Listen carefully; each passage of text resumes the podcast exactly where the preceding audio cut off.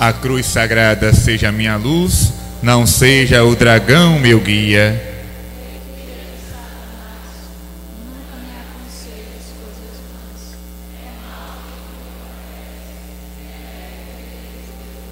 Graças louvores se deem a todo momento.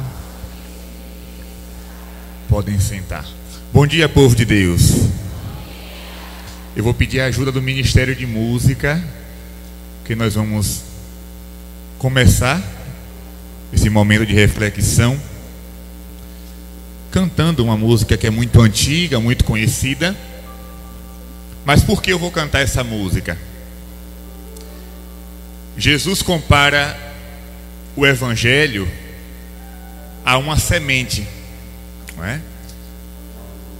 O semeador saiu a semear. O semeador é todo aquele que prega a palavra de Deus. A palavra é a semente. Mas Jesus diz que aquele semeador vai encontrar quatro tipos de terreno. A primeira semente cai à beira do caminho. A segunda semente cai num terreno pedregoso.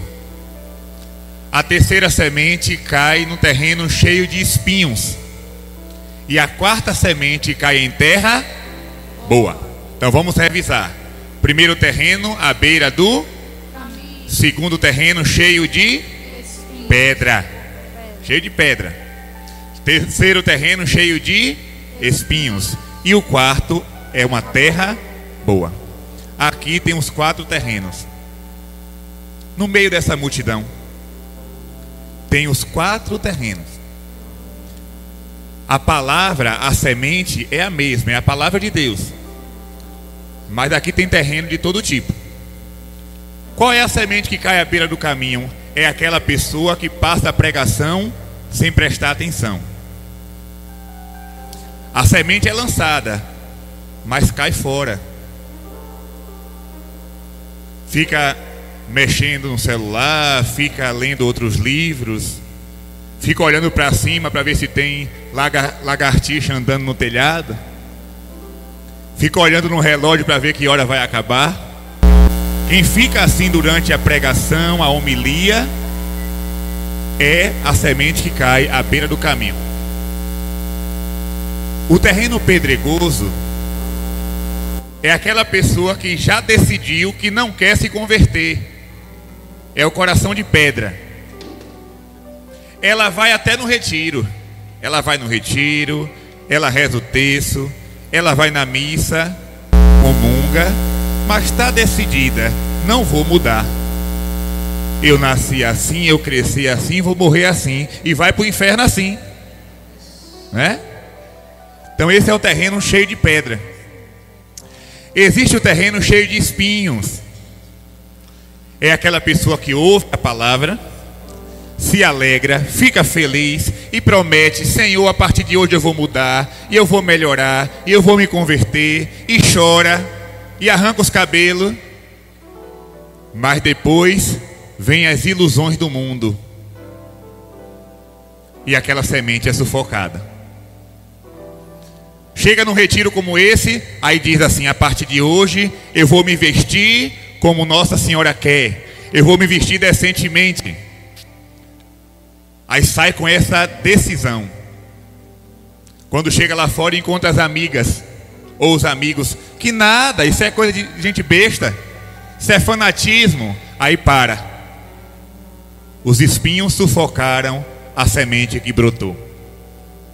E o quarto e último terreno é a terra boa. É o coração de Nossa Senhora. Toda a semente que caiu, nasceu, brotou, deu fruto. É o coração de Irmã Dulce, que vai ser canonizada no dia 13 de outubro. Saiu a notícia hoje. Saiu. Vamos aplaudir, né? A nossa querida Irmã Dulce, lá da Bahia. Eu sou baiano, tenho orgulho de falar isso, né? A Bahia é uma terra que dá santos. Então, o, coração de Irmã Dulce foi terra boa. Coração, posso dizer também, ela está viva. O coração de mãezinha é um terreno bom, Porque Jesus lançou a semente da comunidade servos e vocês estão aqui agora, nessa comunidade. Né? Então, vamos pedir agora com essa música que o nosso coração não seja nem um terreno cheio de pedra, nem um terreno cheio de espinhos, nem que a semente caia à beira do caminho, mas que seja terra boa. Às vezes no meu peito bate um coração magoado, frio, sem vida. Magoado, frio, sem vida. Aqui dentro ele não quer saber de amar. Não quer saber de amar, nem sabe perdoar. Quer tudo partilhar. Peça com fé, Jesus manda teu espírito. Jesus,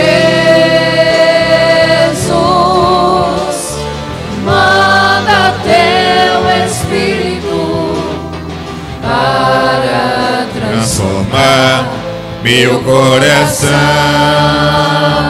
Peça com fé, Jesus. Jesus, manda para transformar teu coração. Lava, purifica e restaura-me de novo.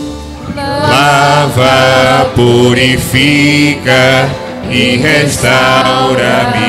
de novo. Serás o nosso Deus. Serás o nosso Deus e nós seremos o Derrama sobre nós derrama sobre água do amor. a água do amor. Espírito de Deus, nosso Senhor. Canta a igreja, Jesus. Jesus,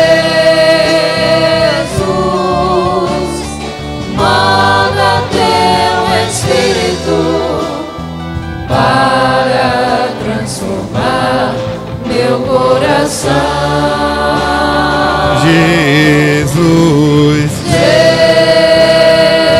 Jesus, manda teu Espírito para transformar meu coração.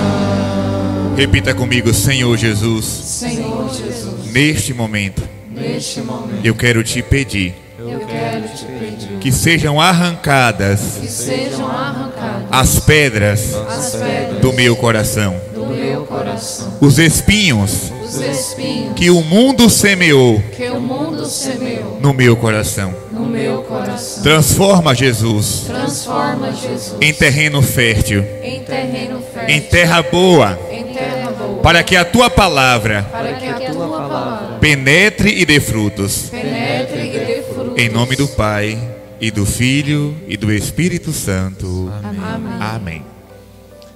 Você que trouxe a palavra de Deus, abra em Oséias, capítulo 4. Quem tem o costume, eu digo sempre, quem tem o costume de ler a palavra, quando diz o nome do livro, vai em cima, né? Vai direto, já sabe onde está. Está no começo, no meio, no fim. Mas quem não tem o costume de ler, começa a folhear da primeira folha, né? Aí vai passando até encontrar. Oséias. Está quase no meio da Bíblia. Quase no meio. Você vai passar Isaías, Jeremias, Ezequiel, Daniel, chega em Oséias. Oséias capítulo 4. Se do seu lado tem alguém aí procurando perdidamente, né? Ajude, ajude o seu irmão. Você que tem mais contato com a palavra de Deus, ajude aí do, o irmão que está do seu lado. Quem tem a Bíblia Ave Maria é a página 1214, a Bíblia Ave Maria. Outras traduções são páginas diferentes. Né? Oséias, capítulo 4. A nossa reflexão de hoje vai ser baseada nesse texto. Quem achou, levante a mão, por favor. Olha, graças a Deus. Muita gente, né? Rapidinho achou. Oséias capítulo 4. E a palavra diz assim: Ouvi a palavra do Senhor, filhos de Israel. Porque o Senhor está em litígio com os habitantes da terra. Não há sinceridade nem bondade, nem conhecimento de Deus na terra.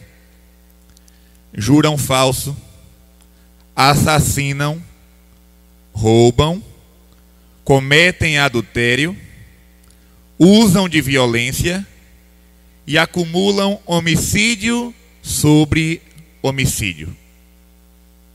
Esse texto foi escrito há milhares de anos atrás, muito antes de Jesus se encarnar no ventre da Santíssima Virgem Maria. Mas parece que foi escrito ontem de noite a palavra de Deus é viva. Quem olha para a Bíblia como um livro do passado, perdeu a fé. Infelizmente, muitos consagrados, teólogos, professores de teologia, sacerdotes, exegetas, olham para a Bíblia como um livro do passado. Não. Deus é o mesmo ontem, hoje e sempre. Então a Bíblia é palavra de Deus para hoje. Isso que está escrito aqui não é um relato do passado, pelo contrário, é um relato atual. Não há, versículo primeiro, não há sinceridade nem bondade, não há conhecimento de Deus na terra. As pessoas juram falso, assassinam, roubam, cometem adultério, usam de violência, acumulam homicídio sobre homicídio. Mas vamos continuar o texto. Por isso, a terra está de luto, e todos os seus habitantes perecem. Os animais selvagens, as aves do céu e até mesmo os peixes do mar desaparecem. Agora a pancada vem para cima de mim, viu? Não vai para cima de vocês, não. Entretanto, ninguém poderá acusar o povo, nem o repreender. Mas eu censuro a ti, ó sacerdote. Imagine. Eu censuro a ti, ó sacerdote. Tu tropeçarás em pleno dia Assim como o profeta durante a noite, eu te farei perecer, porque meu povo se perde por falta de conhecimento. Vamos repetir esse versículo 6. Porque meu povo. Pronto. Olha o que, que Deus está dizendo. O mundo vai mal? Vai. A sociedade está mal? Está. Mas eu não vou culpar o povo. É Deus que está dizendo. Eu não vou censurar o povo. Eu censuro a ti. Quem é que Deus está censurando? Sacerdote. Porque o meu povo se perde por falta de. Pronto. Se uma pessoa tem 40 anos de caminhada na igreja e não houve uma pregação que faça essa pessoa acordar, a culpa não é dela. Se a pessoa caminha num grupo de oração e não encontra um sacerdote que diga para ela a verdade, como é que ela vai se converter? Então Deus está questionando aqui a mim, que sou padre. Está questionando a todos os sacerdotes. Minha gente, pare agora aí e pense.